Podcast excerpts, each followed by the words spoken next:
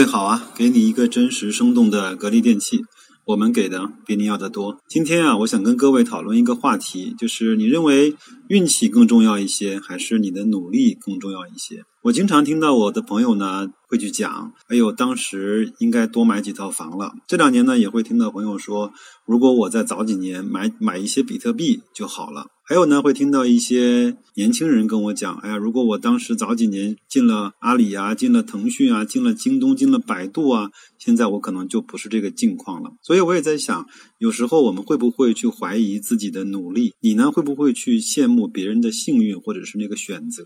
甚至你会不会觉得这个世界对你不太公平？那么今天呢，我就来讲一讲我的看法。我认为这个世界在某一个瞬间确实不能够做到对所有人都公平。那么长时间来看呢，这个世界运行的规则对所有人基本上是公平的。另外一个角度呢，我从很早的时候呢就不再去追求所谓的绝对公平了，因为我知道只有弱者才会去期待公平。强者呢，只想着怎么去赢，怎么去打造属于自己的护城河。再来谈一谈运气，我确实承认有运气的存在，但是呢，运气不会伴随我们很久。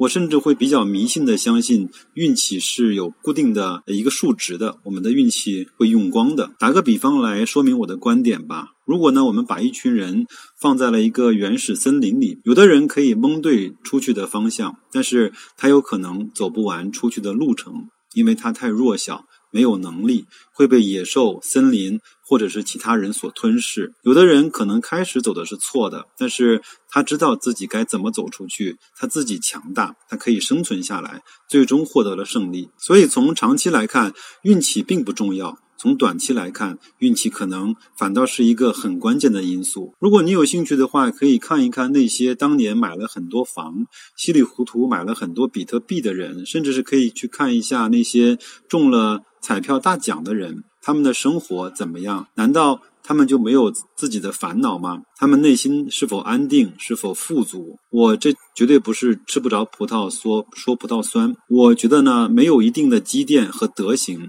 你是没有办法去驾驭那么多金钱的。我在很多年前听过一句话是这么说的：他说，如果你想毁掉一个男人，给他一些钱，给他一个更大的权利就足够了。正所谓德不配位，必有灾殃。如果你的钱不是通过你的能力和长时间的努力赚来的，你可能真的不配去花它。查理芒格总是会说：怎么样才能够拥有更好的东西呢？就是让自己变得更棒。变得配得上他，所以呢，以上我的观点，我相信大家都已经听明白了，我也表示清楚了。那么我们在做这些价值投资的时候，不断的去学习，不断的去自律，不断的精进，不断的给自己更高的要求，到底是为了什么呢？是为了等待那个更好运的、更好的运气的来临吗？有一句话我还是相对比较认可的，有时候呢，选择大于努力。但是呢，这个呢是在一些关键的节点上，在人生中比较关键的一些阶段上，比如说选择上什么样的学校。从事什么样的行业，决定跟谁过自己的下半辈子，这些都是通过选择能够获得极大不同的结果。那么问题来了，当我们要做这些关键的决定的时候，是依托于什么呢？难道是抛硬币呢？还是通过学习逐渐形成了自己的世界观、人生观和价值观，从而有能力去做出比较靠谱的选择呢？那我们这些做投资的人呢？我认为我们就是要通过长时间的努力，去获得在关键的时刻去做出选择的能力和权利。有的人说，我为什么没有在一百多块买了茅台？为什么没有在十几块买了格力？为什么没有在几十块的时候买了腾讯呢？因为当时你没有选择的能力。另外来看，你也没有选择的权利。即便是时光倒流，再回到那个场景。如果你自己完全是凭运气瞎蒙的话，你也未必能够选择正确的东西。我从来不会跟一个人说做投资很天马行空，我也从来不会跟一个人说做投资很有趣。